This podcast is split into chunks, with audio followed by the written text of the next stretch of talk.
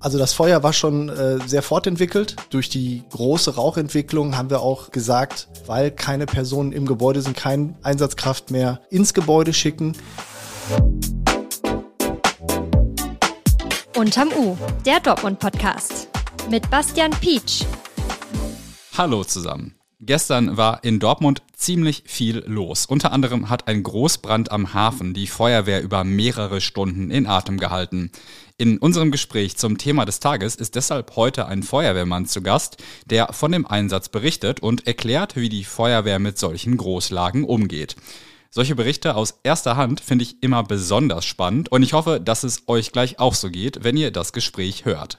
Falls ihr ein Thema habt, mit dem wir uns hier bei Unterm U mal beschäftigen sollten oder vielleicht auch einen Gast, den wir mal einladen sollen, schreibt uns gern eine E-Mail an unterm-u.ruhrnachrichten.de oder eine Nachricht auf Instagram an Ruhrnachrichten Dortmund.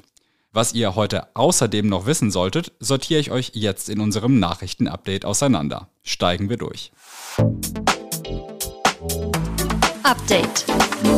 Fortgesetzt. Heute findet am Dortmunder Landgericht der zweite Verhandlungstermin im Fall Mohamed Drameh statt. Fünf Polizisten und Polizistinnen müssen sich wegen eines Einsatzes von August 2022 verantworten, bei dem der damals 16-jährige Mohamed Drameh von einem der Beamten erschossen worden war.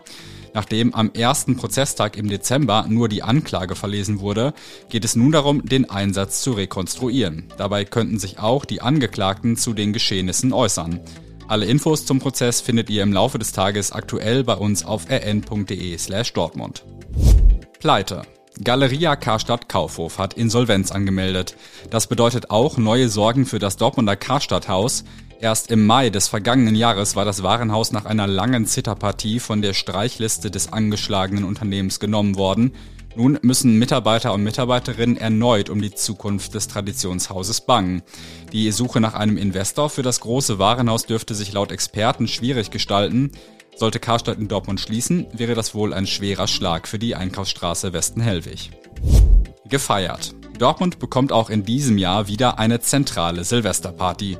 Das hat die Stadtspitze am Dienstag bekannt gegeben. Zum zurückliegenden Jahreswechsel gab es in Dortmund erstmals eine zentrale Feier auf dem Friedensplatz mit Musikprogramm und Lasershow. Die sei ein Erfolg gewesen, an den in diesem Jahr angeknüpft werden soll. Ein genaues Programm für die Silvesterparty soll später im Jahr vorgestellt werden. Das Thema des Tages. Die Dortmunder Feuerwehr hat am Dienstag mehrere Stunden lang gegen einen Großbrand am Hafen gekämpft. Dort war eine Werkshalle in Flammen aufgegangen. Die Rauchsäule war über weite Teile der Stadt zu sehen und teilweise auch zu riechen. Gefahr für die Bevölkerung bestand zwar nicht, dennoch hat der ungewöhnliche Einsatz die Feuerwehr vor besondere Herausforderungen gestellt. Wie die Einsatzkräfte mit solchen Großbränden umgehen, bespreche ich jetzt mit Matthias Kleinhans von der Feuerwehr Dortmund, der an der Einsatzstelle vor Ort war. Hallo, Herr Kleinhans. Schönen guten Tag. Wie hat sich der Brand für Sie dargestellt, als Sie an der Einsatzstelle eingetroffen sind? Also die ersten Kräfte, die vor Ort waren, haben direkt eine große Rauchentwicklung festgestellt, ähm, haben dann auch frühzeitig dort festgestellt, dass keine Personen mehr im Gebäude sind. Das heißt, wir konnten uns tatsächlich in aller Ruhe auf die Brandbekämpfung vorbereiten, ohne dass ähm, Personenschaden noch dabei sein könnte. Und das ist ja wahrscheinlich auch das Erste, was man überprüft, wenn man an so einer Einsatzstelle ankommt. Ne? Sind Menschen in Gefahr? Genau, richtig. Das ist das Erste, was wir machen müssen. Schauen, dass keine Menschen in Gefahr sind. In dem Falle war es nicht so. Das heißt, wir konnten uns ganz auf die Brandbekämpfung konzentrieren. War da niemand im Gebäude oder warum waren keine Menschen in Gefahr? Doch die Mitarbeitenden haben den Brand sehr früh bemerkt und sind dann schnell rausgegangen, so dass wirklich keiner mehr drin war. Also die haben sich selbst in Sicherheit gebracht. Sozusagen. Richtig. Wie geht's dann weiter? Man hat festgestellt, okay, es ist schon mal kein Mensch in Gefahr. Ich nehme an, die Lage ist dann ja erstmal unübersichtlich bei so einem Großbrand, oder? Genau, gerade bei so einer großen Rauchentwicklung ist es sowieso erstmal unübersichtlich. Das heißt, wir müssen erstmal schauen, gibt es Zugänge zum Gebäude? Wie ist die Struktur des Gebäudes geschaffen? Ähm, können wir überhaupt noch reingehen? Müssen wir überhaupt noch ins Gebäude gehen oder reicht eine Brandbekämpfung von außen?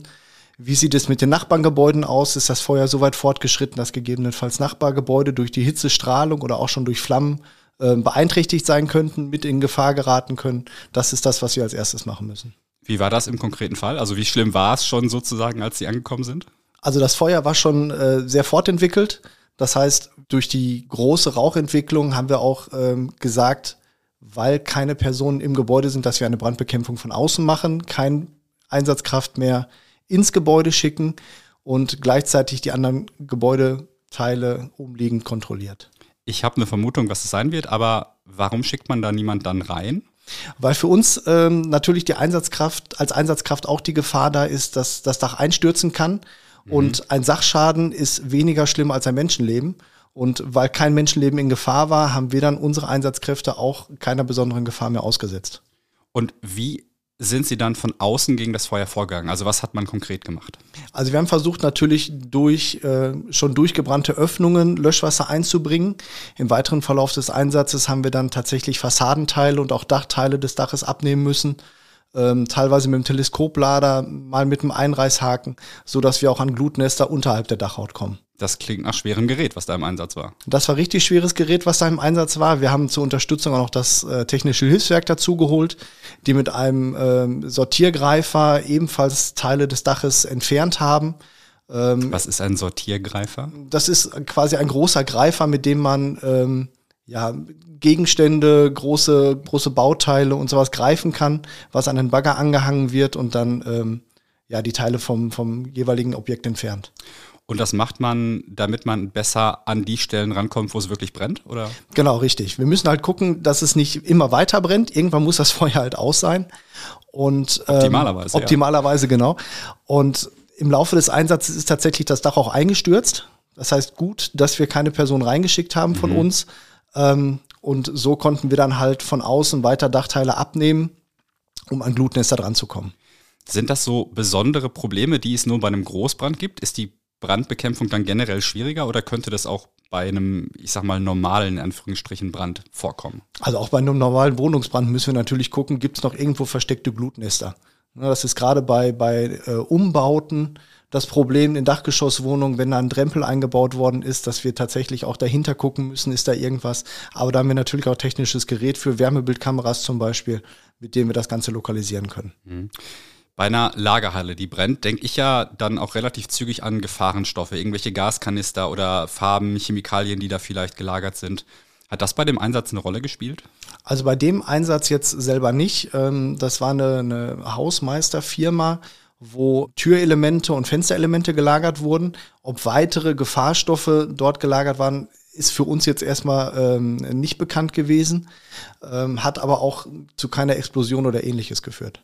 Geht man da mit einem unguten Gefühl daran, wenn man nicht so richtig weiß, was in so einer Halle drin ist? Mit einem Unwohlgefühl will ich jetzt nicht sagen, man geht mit einer gewissen Vorsicht. Wir sind mhm. natürlich darauf vorbereitet, dass was kommen könnte. Wir haben Einsatzpläne für gewisse Objekte, wo äh, Gefahrstoffe gelagert sind. Dann können wir uns darauf vorbereiten. Bei manchen Einsatzstellen wissen wir es halt nicht. Natürlich gehen wir da mit einer äh, gewissen Vorsicht immer vor. Die Dortmunder Feuerwehr, korrigieren Sie mich gerne, hat ja auch einen gewissen Schwerpunkt auf Robotik, würde ich sagen. Und ich habe Fotos von der Einsatzstelle gesehen, da war auch ein entsprechendes Fahrzeug vor Ort, wo dann Rettungsrobotik drauf stand. Was ist da eingesetzt worden? Genau, das war das Fahrzeug vom Deutschen Robotikzentrum, was von unserem Fernmeldezug mitgenutzt wird. Wir haben an der Einsatzstelle ähm, eine Drohne eingesetzt, mit der wir über die Einsatzstelle drüber geflogen sind. Auch dort ist eine Wärmebildkamera verbaut. Das heißt, wir konnten aus der Luft tatsächlich auch schon äh, Wärmebilder empfangen, um zu schauen, ähm, ob Nachbargebäude gegebenenfalls betroffen sind. Also auch das wieder ein Fall von Informationsbeschaffung. Auf sozusagen. jeden Fall. Ist das üblich, dass man das bei Bränden macht oder kommt das auch nur bei größeren Lagen zum Einsatz? Also gerade bei großen, unübersichtlichen Lagen, die auch äh, große Flächen haben, da macht es tatsächlich für uns Sinn zu wissen, ähm, wie großflächig ist denn der Einsatz überhaupt, weil wir können auch tatsächlich nur vor dem Gebäude stehen oder rundherum gehen. Und wenn dann da Zäune sind, ähm, ist es für uns natürlich auch erstmal erschwert, da herumzukommen. Und da ist eine, eine Sicht aus der Luft ganz gut. Wie lange hat es gedauert, bis der Brand unter Kontrolle war?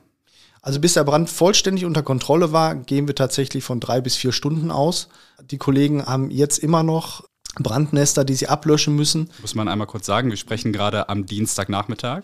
Genau, also nach gut fünf Stunden sind immer noch Glutnester, die, die aufflackern. Ähm, das technische Hilfswerk ist noch mit dabei, äh, uns zu unterstützen. Also der Einsatz wird noch etwas länger dauern. Und das Ganze hatte ja auch Auswirkungen auf den Zugverkehr, wie ich das mitbekommen habe. Welche Abwägungen spielen da eine Rolle? Also wir haben natürlich ähm, die Deutsche Bahn informiert, also nicht nur die Bevölkerung aufgrund der Rauchbelästigung, sondern auch die Deutsche Bahn, weil direkt angrenzend die Einfahrt zum Dortmunder Hauptbahnhof liegt. Und weil die Rauchsäule auch direkt über den Gleisen lag, haben wir die Deutsche Bahn AG informiert, dass es dort zu einer Belästigung kommen kann und deren Entscheidung dann gelassen, ob Züge in den Dortmunder Hauptbahnhof einfahren, aber zumindest dann die Lüftung ausmachen der Fahrzeuge. Verstehe. Also das ist dann im Ermessen der Bahn, wie da die Sicherheitslage ist. Genau. Sie haben das gerade schon angesprochen. Das Dach der Halle ist dann im Laufe des Einsatzes auch eingestürzt. Woran lag das? Das hat natürlich einmal mit ähm, der Wärmebeaufschlagung zu tun. Also das Feuer breitet sich natürlich aus, wirkt auf äh, Dachbalken. Wenn es eine Stahlkonstruktion ist, natürlich auch erwärmt es den, das Metall, was dann irgendwann ermüdet und zusammenbricht. Natürlich hat es auch dazu geführt, weil wir ähm, Teile des Daches abnehmen mussten, um an Glutnester dran zu kommen, dass die Stabilität nicht mehr gegeben ist, aber größtenteils tatsächlich aufgrund der Wärmebelastung. Wie geht es denn mit der Halle jetzt weiter? So wie die Halle aussieht, wird sie wohl komplett abgerissen. Und das übernimmt dann das Technische Hilfswerk auf? Oder ist das eine Aufgabe dann für die Eigentümer? Nein, das ist dann eine Aufgabe für die Eigentümer. Das Technische Hilfswerk unterstützt uns jetzt tatsächlich nur, dass wir den Brand endgültig löschen können und alles weitere muss dann tatsächlich der Eigentümer übernehmen. Gibt es schon Anhaltspunkte dafür, was diesen Brand ausgelöst haben könnte? Nein, überhaupt keine Anhaltspunkte. Die Kriminalpolizei war während des Brandes schon vor Ort, ähm, konnte natürlich nicht ins Gebäude rein und ähm, sobald die Löschmaßnahmen abgeschlossen sind, übernimmt diese dann die Brandursachenermittlung. Ich würde sagen, das ist ja ein relativ außergewöhnlicher Brand gewesen. Wie oft kommt es zu Bränden dieser Größenordnung in Dortmund? Kann man schwer sagen. Also in der Größe, es hat sich jetzt natürlich nur auf ein Grundstück äh, minimiert, auch wenn das eine große Halle war. Ähm, ich glaube, der letzte Großbrand in der Größe war tatsächlich ungefähr vor einem Jahr, als in Lütgendortmund die Autowerkstatt gebrannt hat. Also ein bis dreimal pro Jahr vielleicht. Wie lange ist man denn als Feuerwehrmann oder Frau bei so einem Einsatz dann vor Ort? Weil ich könnte mir vorstellen, dass das ja auch körperlich sehr anstrengend ist und man irgendwann mal eine Ablösung braucht. Genau, also wir sind eigentlich vor Ort, bis der Brand abgeschlossen ist. Ähm, die Kräfte müssen irgendwann ausgelöst werden. Also wenn man unter Atemschutz arbeitet, rechnet man ungefähr 20 bis 30 Minuten. Das kann man natürlich auch zweimal im Einsatz machen mit einer gewissen Ruhepause dazwischen. Aber bei diesem Einsatz war es auch so, dass die Freiwillige Feuerwehr uns unterstützt hat, die dann die Brandbekämpfung weiter übernommen hat. Wie viele Einsatzkräfte waren da insgesamt beteiligt an dem Großbrand? Also wir waren jetzt ungefähr mit 50 bis 60 Einsatzkräften vor Ort. Wenn man so eine Lage bewältigt hat, gibt es dann ein besonderes Erfolgsgefühl?